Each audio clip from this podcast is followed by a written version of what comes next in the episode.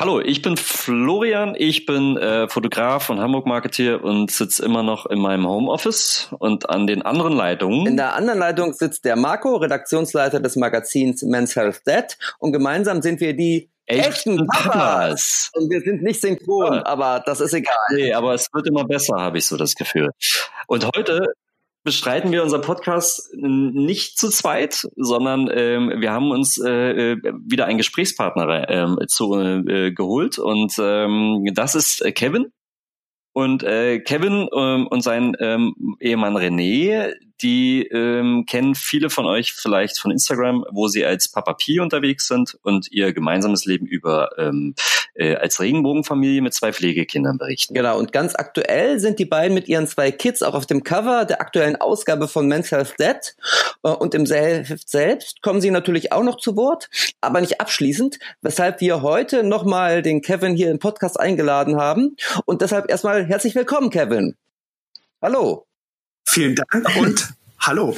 Schön, dass du da bist. Also, wie, wie, gesagt, wir machen immer diesen Schlachtruf echte Papas zu zweit. Ähm, normalerweise müsste man ihn jetzt sogar zu dritt machen, aber da wir schon zu zweit gemerkt haben, dass wir nicht synchron sind, sparen wir uns das heute. Und fangen gleich mal mit der ersten Frage an. Ähm, Papa Pi, also man kennt dich und deinen Mann ähm, René als Papa Pi. Ähm, ihr habt einen Blog, auf Instagram kennt man euch und Papa Pi ist ja ein zusammengesetztes Kunstwort aus Papa und Papi. Wer von euch beiden ist denn eigentlich der Papa und wer von euch beiden ist Papi? Ich bin Papi und René, mein Mann, ist Papa. Das ähm, haben wir irgendwann mal unserem Sohn so angeboten, als er irgendwann anfing, Bobber zu sagen und äh, wir gemerkt haben, dass es für ihn und aber auch für uns schwierig wird, eine Unterscheidung zu finden. Und dann haben wir irgendwann angeboten, dass man doch Papa und Papi nehmen könnte. Und dann hat, glaube ich, er sogar selbst entschieden, dass René Papa sein soll und ich Papi bin. Und irgendwann saß er dann auf der Toilette, während René duschte und er fragte, und wo ist Papi?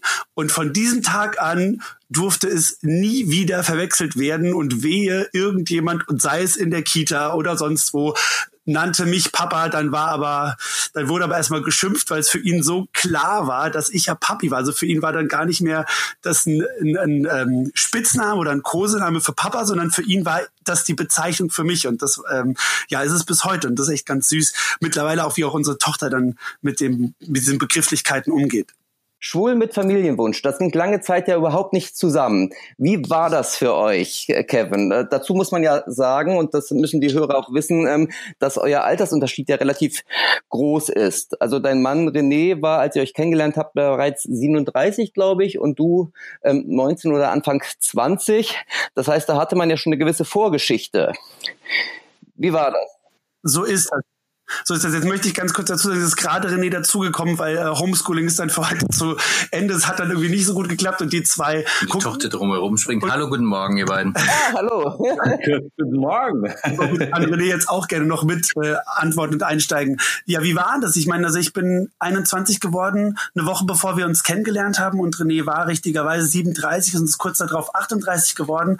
Und Kinder waren tatsächlich eigentlich schon immer Thema auch, also bei mir natürlich sicherlich irgendwie anders, weil ich so jung war, aber per se bin ich immer mit, mit meinem Bruder, mit, mit Familie sehr eng groß geworden und auch René war immer sehr eng verbunden mit seiner Schwester und ihren Kindern und daher gesehen war von Anfang an für uns Kinder und Familie immer ein sehr wichtiges Thema, das einen sehr hohen Stellenwert hatte, oder? Ja, da muss man natürlich dazu sagen, dass ich in meinem dann doch etwas höheren Alter ähm, das eigentlich eher schon abgehakt hatte. Und äh, dann war Kevin derjenige, der ähm, ja mit seiner, boah, wie soll ich denn sagen, mit seiner unbedarften Art und ähm, mit seinem Glauben an äh, daran, dass alles gut wird, derjenige, der es so vorangetrieben hat und äh, diesen Gedanken dann erstmal wieder zum Leben erweckt hat bei mir. Und mhm. äh, ja, dann hat es ja natürlich eine Weile gedauert. Wir waren ja erstmal eine Weile zusammen, haben unser Leben erstmal sortiert und uns sortiert. Ich meine, wie gesagt, ich war ja 21, ne? ne? So, also wir fing dann erst so eine Ausbildung an, die Schauspielausbildung, da habe ich ihn noch zugedrängt, habe gesagt, mach das noch, egal was da noch kommt im Leben, dann kannst du deswegen,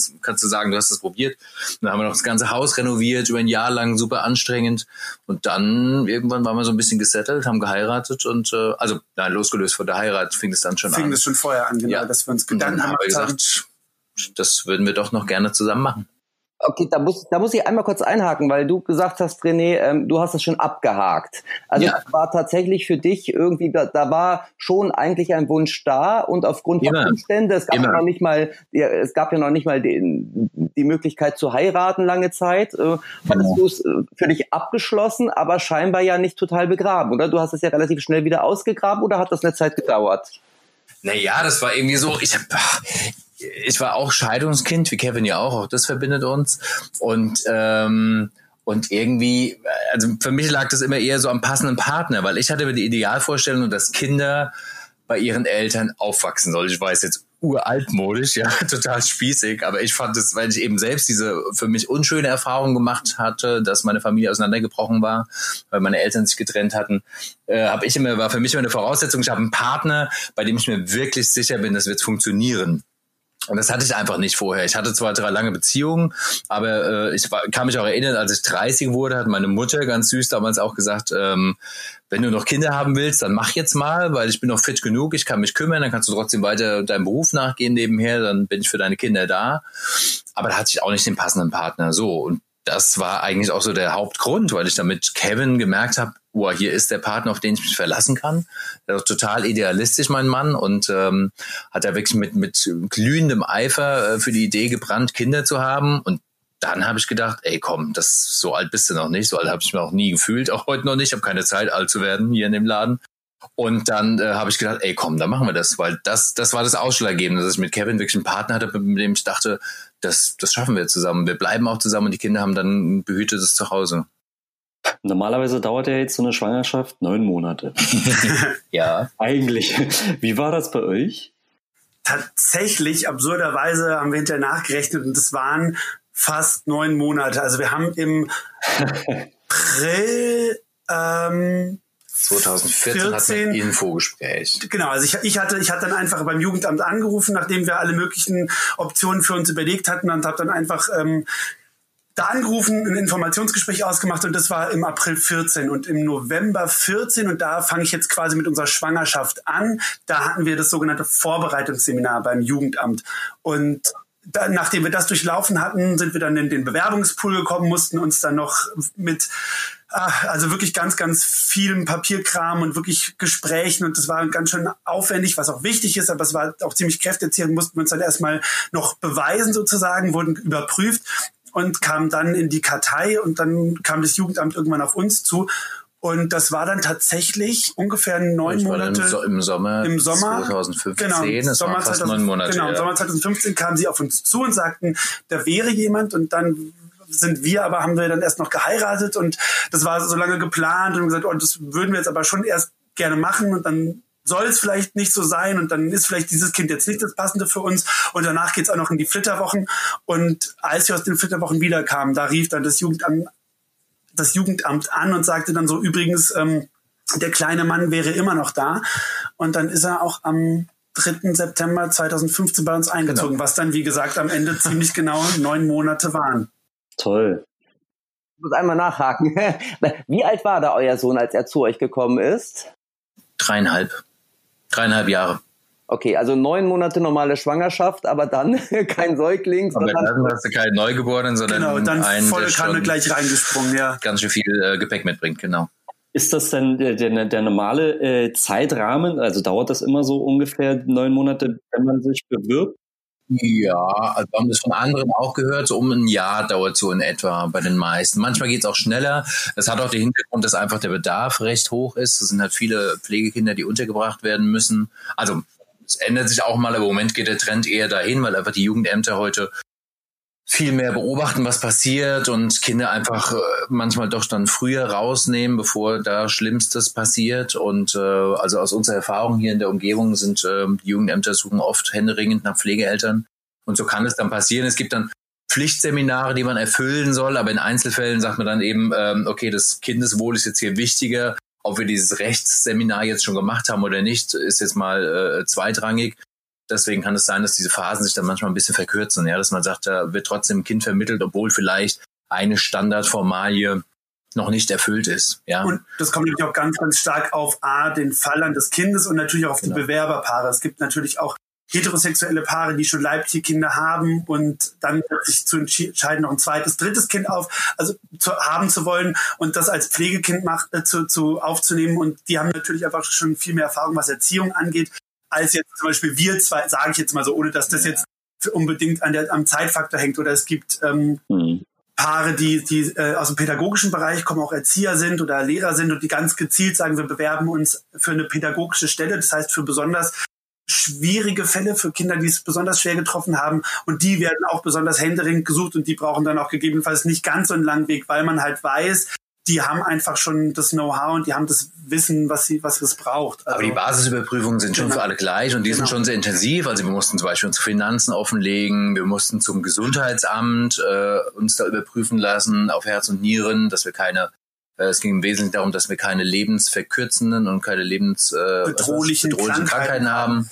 Ähm, und das und einfach unter dem Hintergrund, Entschuldigung, das geht ja. einfach dann immer darum, nicht um irgendwie zu diskriminieren, sondern das Jugendamt sagt einfach, diese Kinder haben schon so viel erlebt, im schlimmsten Fall vielleicht schon mehrere Bindungsabbrüche gehabt, also A von der leiblichen Familie, dann vielleicht im Heim oder eine Bereitschaftspflegefamilie und da möchte man einfach dann sicherstellen. Den, genau, einen möglichst idealen Fall an Eltern haben, dass sie dann nicht eben zwei Jahre, drei Jahre später, weil ein Elternteil vielleicht an Krebs erkrankt ist, dann wieder einen Bindungsabbruch haben. Das ist tatsächlich einfach der Hintergrund, warum so genau geguckt gemacht wird. Ja, verstehe ich total. Ihr habt ja, äh, ihr habt euch jetzt für Pflegekinder entschieden. Gab es für euch in, in eurem Rahmen noch andere Optionen? Also es gibt ja da noch so Leihmutterschaft, Co-Parenting oder habt ihr euch wirklich nur gezielt dafür entschieden?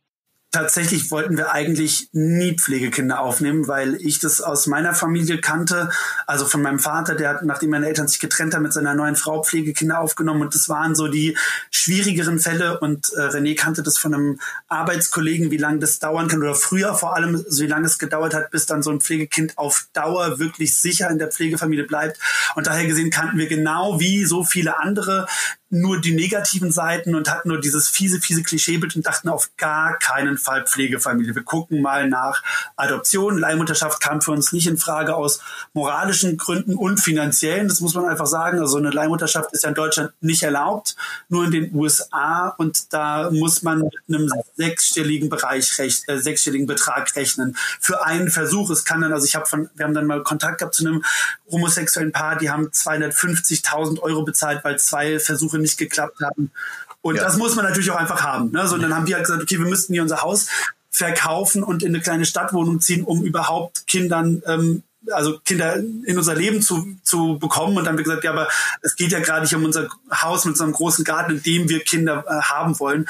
Und äh, deswegen war das dann für uns keine Möglichkeit. Und ja, in Auslandsadoption, da hat man auch oft das Problem, äh, dass zwei Männerpaare nicht anerkannt werden ich kann mich noch erinnern, dass wir mal äh, in der Ukraine war damals mal ein großer Bericht, da sind viele, viele Kinder in Kinderheimen ähm, aber da gäbe es die Möglichkeit einfach gar nicht für zwei Männer. Und auch da Auslandsadoptionen laufen über Agenturen. Auch das fängt an mit äh, Basisgebühren von 30.000 Euro und steigert sich dann mit jedem, mit jeder kleinen Aktion. Also es kostet alles irre viel Geld. Und das hatten wir einfach nicht. Das war jetzt keine der, Option für uns. Bei der Auslandsadoption muss man irgendwie auch längere Zeit dann vor Ort sein, was man ja. bei einer Leihmutterschaft übrigens auch sein muss.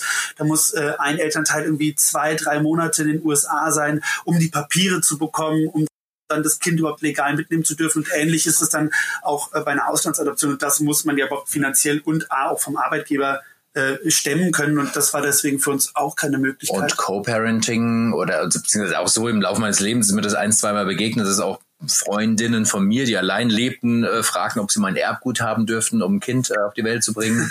ähm, und da muss ich sagen, das war, kam für mich dann deshalb nicht in Frage, weil ich mit Kevin zusammen das Kind großziehen wollte, ohne dass uns da jemand reinredet. Das haben wir zwar, ne, Gott sei Dank in sehr abgeschwächter Form auch, aber es wäre natürlich nochmal was anderes, wenn es dann jemand ist, eine Freundin oder jemand Bekanntes, die da miterziehen möchte. Das konnten wir uns für uns nicht vorstellen. Wir wollten unsere Kinder schon gemeinsam erziehen und großziehen. Genau, also Co-Parenting generell, für die, die es jetzt auch nicht wissen, die zuhören, das geht darum, dass ein Mann und eine Frau, die nicht klassischerweise in einer Liebesbeziehung leben, gemeinsam sich entscheiden, ein Kind zu bekommen. Das ist, es kommt ganz oft vor, auch tatsächlich zwischen einem homosexuellen Mann und einer lesbischen Frau, die dann unabhängig voneinander logischerweise auch wieder Partner haben und dann lebt dieses Kind wie auch bei Scheidungsfamilien, wie bei Patchwork-Familien, zwei Tage dort, fünf Tage dort oder jedes zweite Wochenende wird gewechselt und es wird auch gut. funktioniert super, wird sich alles geteilt. Das war, wie gesagt, aber einfach was, was wir für uns nicht wollten und uns so nicht vorstellen konnten.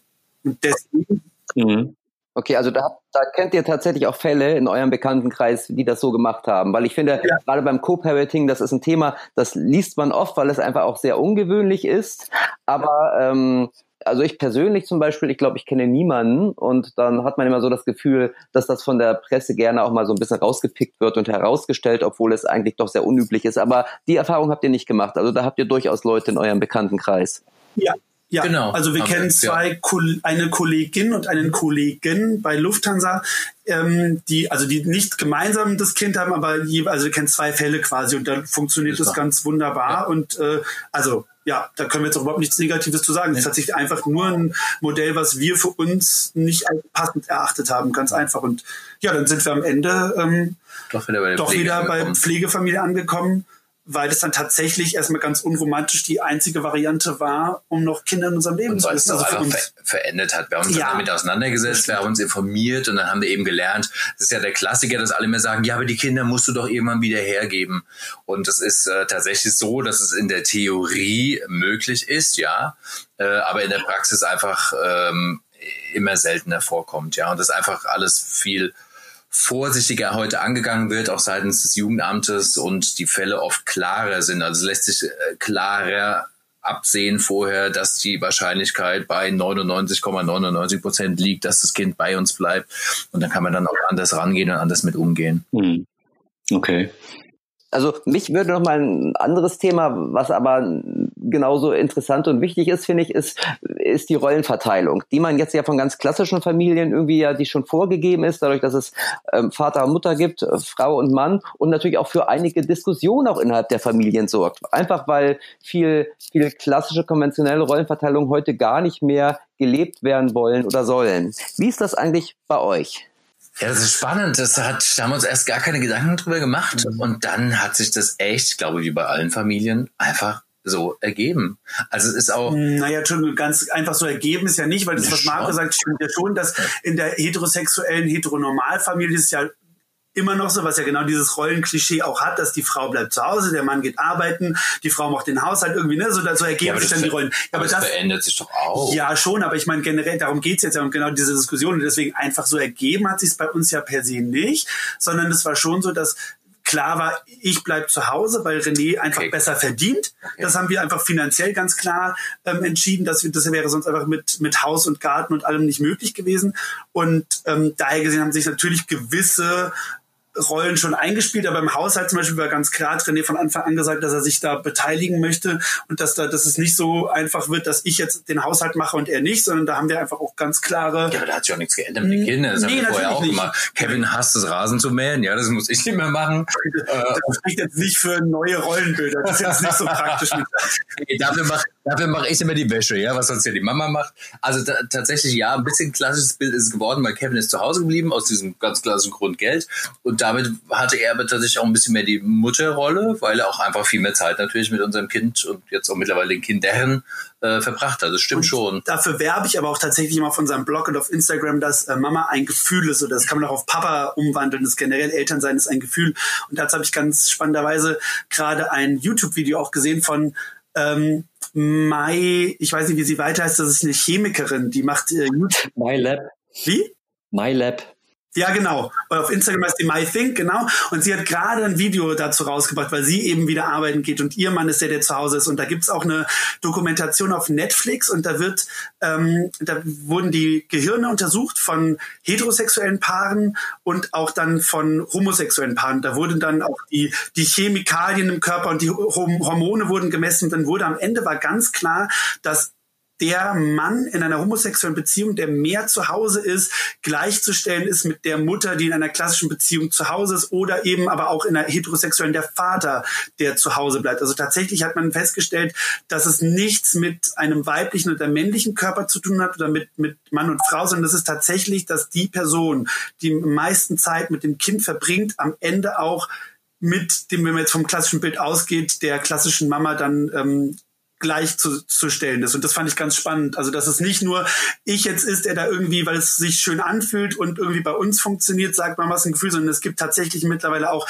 wissenschaftliche Studien, das beweisen und belegen, dass tatsächlich das nichts mit Mann und Frau zu tun hat, sondern tatsächlich ähm, ja, der Körper sich verändert für den Menschen, der einfach dann am Ende die meiste Zeit mit den Kindern verbringt. Und so durch haben sich natürlich auch in der Beziehung und zu den Kindern auch ganz klassische Dinge entwickelt, wie das René einfach irgendwie es leichter hat, äh, den kind, die Kinder um etwas zu bitten und sie machen es dann und äh, ich mit unseren Kindern uns eher mal reibe, äh, weil genau. es halt knallt so. Ne? So, ich bin halt die Mama.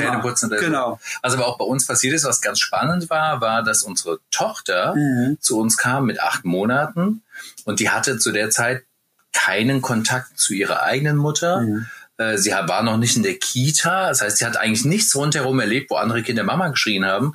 Und als sie anfing zu sprechen, sagte sie von vornherein ganz kategorisch zu Kevin, Mama. Kevin war von Anfang an Mama. Ja. Ich war Obwohl Papa auch, und er war Mama. Genau, und unser Sohn, das habe ich auch am Anfang des Podcasts gesagt, hat ja Papa und Papi gesagt. Das heißt, er hat auch den Begriff Mama nicht benutzt. Aber sie hat das ganz instinktiv, ja. hat sie Kevin Mama genannt. Das für ziemlich lange, ne? Für ein paar mhm. Monate. Ja. ja. Bis irgendwann auch zu Papa und Papi gewechselt ist. Ja, also wenn wir die, die klassischen Rollen betrachten, dann ist Kevin tatsächlich ein bisschen mehr äh, die Mama bei uns. Ähm, also unsere Tochter möchte dann tendenziell auch von ihm ins Bett gebracht werden, wobei das ändert sich gerade auch langsam mal. Weil wir halt durch Corona natürlich auch René einfach viel, viel mehr zu Hause ist und dadurch genau. auch da sich das ein bisschen jetzt wiederum verändert. Ich dann bin dann mal der strengere oder konsequenteres, klingt besser. Und deswegen reicht es, manch, manchmal reicht es dann bei mir, wenn ich die Augenbraue hochziehe, dann stehen sie stramm und bei Kevin muss dann echt kämpfen und kämpfen, dass sie die Zähne putzen. Das ist dann manchmal ein bisschen unfair, aber naja, Gott, so ist das Leben halt. Also das heißt, im Grunde seid ihr ja eine ganz normale Familie, auch mit, mit allen Klischees, sage ich mal in Anführungszeichen, die es ne? wie, wie ja. die andere Familien auch. Ja. Trotzdem vermute ich mal, dass es sicher auch Unterschiede gibt, oder? Zu anderen Familien. Ja, das ist aber eigentlich, das tritt echt einfach total in den Hintergrund. Also na, was meinst du denn jetzt genau mit den Unterschieden? Meinst du jetzt wirklich so rollenmäßig wir miteinander oder meinst du jetzt tatsächlich einfach den, den, dem Fakt geschuldet, dass unsere Kinder eine leibliche Familie haben und wir das Jugendamt mit äh, im, im Boot äh, quasi sitzen haben? Also was genau, worauf zieht die Frage genau raus? Einfach nur, ob man, ob man Unterschiede spürt oder vielleicht auch tatsächlich irgendwie von der Außenwahrnehmung von anderen. Also, dass man da immer irgendwie ich sag mal, so, so, so ein Paradiesvogelfaktor hat oder ob das total normal ist, auch so, wie, wie man sich gibt und fühlt und von den anderen angenommen wird. Ja und nein. Wir sind was Besonderes, klar, im Dorf, aber das ist auch einfach so eine Frage der Gewohnheit. Äh, Gewohnheit. Ja, also es ist, glaube ich, auch so, wie Schule früher halt äh, Paradiesvogel generell gewesen wären. Heute, wenn zwei Männer sich küssen, ja, man läuft in Frankfurt über die Zahl, zwei Männer küssen sich, da guckt keiner mehr hin, ist nichts Besonderes. Und so ähnlich ist es hier auch wir wohnen auf dem Dorf, uns kennt uns auch jeder hier und äh, es schätzen uns auch alle. Und äh, was natürlich immer mal wieder passiert ist, wenn ich mit meinem Kind irgendwo unterwegs bin und dann kommt, begegnet uns jemand Fremdes und sagt, und wo ist denn die Mama? Sowas passiert halt, ja, weil natürlich aber das klassische Bild gesucht wird, weil man es einfach so kennt. Genau, das passiert aber ja auch mir und Flo wahrscheinlich. Also immer noch. Ne? Also wenn wir jetzt mal ohne Mutter irgendwie unterwegs sind, Genau. Und dann, und dann, und dann sag ich halt, äh, Mama haben wir nicht, aber der Papi, der kommt gleich hier um die Ecke und da gibt's mal ganz kurz betretene Gesichter oder kurzes äh, Schütteln und dann, und die meisten sind dann aber wirklich ganz, ganz positiv. Manche entschuldigen sich auch und neulich haben wir auch, auch jemand begegnet, die sagt auch, oh, es tut mir leid, dass so lange gedauert hat, bis ich das äh, geschnallt habe. Da habe ich auch gesagt, das ist überhaupt kein Thema. Ist ja auch nicht halt das, was einem so jeden Tag begegnet.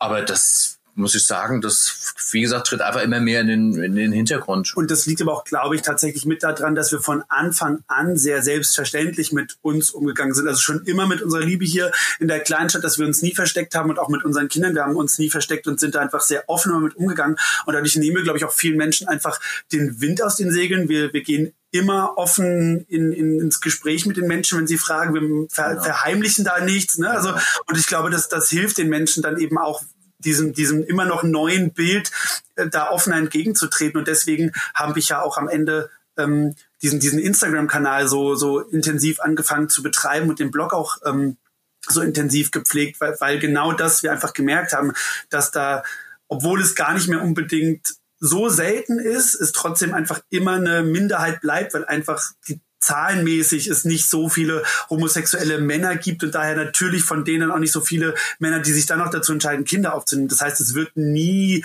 das Bild sein, das man in der Mehrheit sieht. Aber umso wichtiger ist es, glaube ich, dass wir uns zeigen, präsentieren in einer positiven Weise und dann auch offen damit umgehen. Genau. Und tatsächlich auch, auch äh, zum Thema Wahrnehmung, das hatte ich gestern wieder, dass ähm, ich habe vorgestern noch so ein Bild gepostet auf Instagram und dann haben mich ein paar Follower angeschrieben, die dann, also Mütter, die mit ihren Kindern unsere Story geguckt haben oder das Bild geschaut haben und dann kam jetzt wirklich die letzten Tage vermehrt, dass dann die Kinder wohl sagten zu ihrer Mama, guck mal, der Mama und der Papa. also auch da, die Kinder haben da so eine völlig verständliche Weise damit umzugehen, ohne dass die Mütter irgendwie was vorgeben oder so. Sie schauen sich das einfach an und auch da wieder das, das, das Gefühl wird transportiert und ja, das ist schön. Daher gesehen haben wir tatsächlich also bei uns auf dem Dorf war es sogar so, dass dann äh, äh Eingeweihte äh, mitgefiebert haben, bis dann unser Sohn endlich da war. Äh, wir haben eine Bäckerei, eine ganz tolle und die Bäckerin ist eine ganz herzliche und die als wir das erste Mal dann ganz stolz mit unserem Sohn einkaufen gegangen sind zum Bäcker und dann kam sie rausgeschossen hinter der Theke mit einem Hörnchen in der Hand und sagte, da bist du endlich, wir haben schon so auf dich gewartet. Also es war ganz süß, war ganz rührend und äh, es treibt mein Mann gerade immer noch die Tränen in die Augen. Ja, also, wir sind auch echt beschenkt hier, wir haben einfach eine ganz, ganz tolle ähm, ganz tolle Umgebung hier, auch hier die Nachbarschaft allein unsere Straße. Wir haben gepoltert. Ich habe gesagt, ich will einen ganz normalen Polterabend haben und dann hingen auch Wäscheleien über der Straße mit der Kinderwäsche, wie das bei uns hier in Hessen üblich ist, ja. Ähm, und es hat ja auch funktioniert. Wir hatten ja auch bald drauf unser Kind. Ähm, also wir haben da einfach ein ganz, ganz tolles Umfeld auch. Wir haben da nie irgendwelche Probleme und nie irgendwelche ähm, Anfeindungen ja, in unserem direkten Umfeld. Da gibt's auch tatsächlich auch vom, da kann man auch jetzt gar nicht sagen, dass diese Altersgruppe diese Altersgruppe es ist. Da haben wir tatsächlich nee. durchweg so ein Glück. Wir haben einen Wochenmarkt und da haben wir den einen Bauern, zu dem wir mal einkaufen gehen und die sind tatsächlich, ähm, also die ältere Generation, was werden die sein, 70, Nein. Der, der Bauer, der Kartoffelbauer. Quatsch. Ist der älter oder jünger? Jünger. Ist ja wurscht, aber so, so, so ein grobschlächtiger, so, da denkt man so, genau, so ein Bauer. Geht, und dann denkt man so, oh, ne, wie Überhaupt nicht. Die, von Anfang an, süß. auch er hatte sogar, glaube ich, am Anfang immer ganz, feuchte Augen und war immer ganz stolz und immer ganz froh und hat gesagt, wie toll sich unser Sohn entwickelt. Und ähm, ja. Also im Grunde genommen kann man schon sagen, nieder mit Begrifflichkeiten, hoch mit den Gefühlen. Ganz absolut. Sehr schön gesagt. Sehr, ja. ja. Na, ihr habt jetzt äh, nach drei Jahren habt ihr euch ja ähm, dann für äh, ein zweites Pflegekind entschieden. Und äh, wir haben jetzt vorhin schon über Rollenverteilung einerseits gesprochen, aber ähm, der Familienalltag ist ja, ähm, äh, wie hat er sich verändert? Weil äh, ihr seid ja dann vier Köpfe und ähm, ja, das wirbelt ja alles durcheinander. Man sagt ja gerne, ein Kind ist kein Kind, ne? Genau, genau. Was ein dämlicher Satz. Also wir hatten in der Nachbarschaft auch einen, einen, jungen Vater, die haben ein zweites bekommen, der sagte, ey, das ist, als hättest du fünf, das ist die Hölle. Sagt er, mach das bloß nicht. Und so Tage haben wir natürlich, an denen wir denken, um Himmels Willen. Die also wir haben, vorher, wir haben vorher gesagt so, ey, komm, das kriegen wir hin, wir wissen jetzt, wie das läuft. Und haben aber auch im gleichen Atemzug gesagt, aber wahrscheinlich wird es trotzdem ganz anders. Und so war es auch. Also als die Tochter dazu kam, das hat schon nochmal echt alles auf den Kopf gestellt. Ganz komisch. Kann, kann naja gut, auf der einen Seite war es halt wirklich so, dass wir wieder bei Null angefangen haben. Weil unser Sohn war ja nun schon dreieinhalb, als er zu uns kam. Das heißt, diese ganze Baby-Kleinkind-Phase von acht Monaten, die unsere Tochter alt war, als sie zu uns kam, bis hin zu jetzt, wo sie zweieinhalb ist, die kannten wir ja nun gar nicht. Das heißt, wir haben tatsächlich wieder von vorne angefangen mit Schlaflosigkeit. Stillen, oh, Schlaflosigkeit. Wir waren mit unserem Sohn bei den Windeln schon raus. Gut, der hat am Ende noch Wunden getragen, aber also das kannten wir, aber trotzdem fingen wir da wieder mit an, wie gesagt, die nachts wach werden, die Flasche geben, der oh, Mittagsschlaf, ja. äh, nicht sprechen, nicht laufen können, so diese ganzen Sachen. Und dann kommt halt dazu, sie ist halt ein Mädchen. die gibt es halt einfach. Die gibt halt A, Vollgas mit der Entwicklung und B, hat die halt nochmal einen ganz anderen Dickschädel als unseren Sohn, was bestimmt auch nochmal charakterlich irgendwie ähm, bedingt ist, aber die, ja, ist die hat echt Feuer und äh, das hat natürlich unseren Alltag einmal komplett ähm, umgeworfen. Und vorher war es zum Beispiel so schön bequem nach dem Abendessen, hat man sich anguckt und hat gesagt, du oder ich, ja, und dann hat einer das Kind hochgebracht, der andere hat dann aufgeräumt, hat sich nochmal auf die Couch gelegt oder so. Ja, das ist heute natürlich passé, ne? Heute heißt ja nur noch wer wen, ja, dann wird rotiert und äh, abgewechselt meistens. Ganz selten mal gönnen wir uns mal Kinder ins Bett, geh frei, dass dann einer mal beide ins Bett bringt. Ja. Ähm, aber ja, natürlich, also ne, dann, gerade wenn dann auch dann René äh, arbeiten ist und dann drei, vier Tage am Stück weg ist und ich mit beiden alleine bin, dann ist das echt auch eine Herausforderung. das stimmt. Also jetzt gut, mittlerweile, wie gesagt, wird unsere Tochter auch schon älter, aber gerade am Anfang, als sie dann nur getragen werden wollte, auch nur getragen werden konnte und dann unser Sohn auch so viel zurückstecken musste, was er jetzt ja auch gar nicht gewohnt war, das war auch nicht nur schön. Ne? Aber also, da an der Stelle wiederum ist es so schön zu beobachten, dass sich dann wieder angleicht, nämlich wie bei allen Eltern. Ja. Ja. das sind genau dann, das ist dann genau der Stress, den alle haben. Ja, dass der, der Große wurde dann auch wieder Baby, der fängt dann an wieder rumzukrabbeln, wo du dich schnell fertig machen wolltest und das komm, kannst du dich jetzt schon mal anziehen? Nee, dann ist er auch rumgekrabbelt, wollte angezogen werden. Und das sind dann wieder so die vielen Dinge, die wir ja natürlich auch im Gespräch mit anderen Müttern im Kindergarten, der Kita oder Schule dann auch später äh, uns genauso austauschen und dann ist es wieder so schön zu sehen, dass es bei uns genauso ist wie bei allen anderen auch. Aber es war ganz schön anstrengend, es war nochmal eine Umstellung und äh, das hat echt, würde man sagen, so ein gesundes Jahr gedauert. Und auch für uns als Paar wieder. Also das ist ja auch nochmal, ne? Weil die Erziehung dann bei der Kleinen auch nochmal äh, anders ist und dann nochmal ganz andere Felder äh, angetestet werden. Und auch da muss man sich als Paar dann, als Elternpaar wieder äh, finden und justieren, fein justieren. Und da hat's auch echt manchmal ganz schön gerumpelt zwischen uns beiden. Also auch da da kann ich das auch wieder so alles nachvollziehen, was ich dann sonst so bei anderen Paaren äh, erlebt habe. Ähm, und auch da unterscheiden wir uns dann wieder nicht. Und ähm, das war schon echt eine Herausforderung. Aber das hat nach einem Jahr, muss ich sagen, hat es jetzt wieder ganz gut eingetunt. Und wenn man dann wieder denkt, so, ja, jetzt haben wir wieder alles im Griff und dann kommt wieder die nächste Phase, so heißt immer so schön, es ist nur eine Phase. Äh, eines oder beide Kinder und dann geht es wieder von vorne los. Aber dann immer alles zusehends etwas äh, smoother hier. Richtig, richtig. Also bei mir in der Tür steht hier schon gerade mein Sohn, der wild winkend irgendwie auf den Rechner weist, den er haben will. irgendwie steht Homeschooling bei uns an. Aber ich muss trotzdem noch einmal ganz kurz zum Schluss. Also wir haben ja gesagt, ihr, ihr ziert gerade die aktuelle Ausgabe von Mental Health Dead zu viert. Finde ich übrigens total super, dass das geklappt hat. Ähm, im, Im Heft ähm, gibt es auch eine Geschichte, die sozusagen noch mal ganz kurz abreißt, so wie ihr als Familie überhaupt, ähm, wie sich das entwickelt hat. Ja. Und wer da jetzt so ein bisschen Blut geleckt hat, sage ich mal, und auch bei, bei Instagram nicht genug kriegen kann, der, und jetzt spoilere ich mal ein bisschen, kann ja ab Juni auch noch mehr von euch lesen. Nämlich ein Ein Buch. Ab dem 16.06., ab dem 16. Juni kommt unser Buch raus, Papa, Papi, Kind, warum Familie auch anders geht. Für alle, die jetzt Angst haben, dass sie es nicht kriegen, das kann man sogar schon bestellen jetzt. Genau. Vorbestellt. Kannst du vorbestellen. Ja.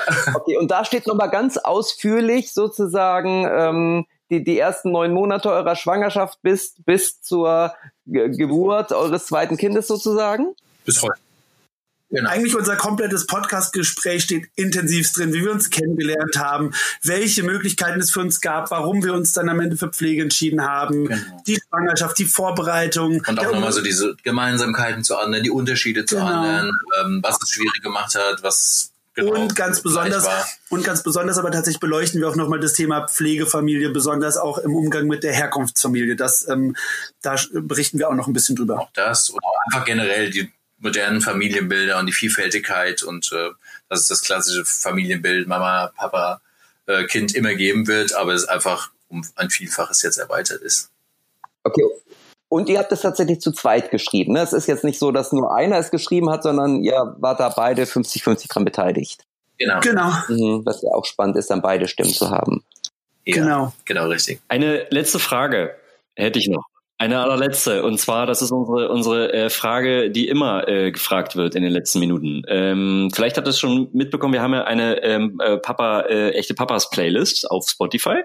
Neben, neben unseren Podcast-Folgen ähm, gibt es noch eine Musikliste und die befüllen wir quasi äh, von Folge zu Folge immer, weil wir denken, so Musik, das gehört einfach zum Leben.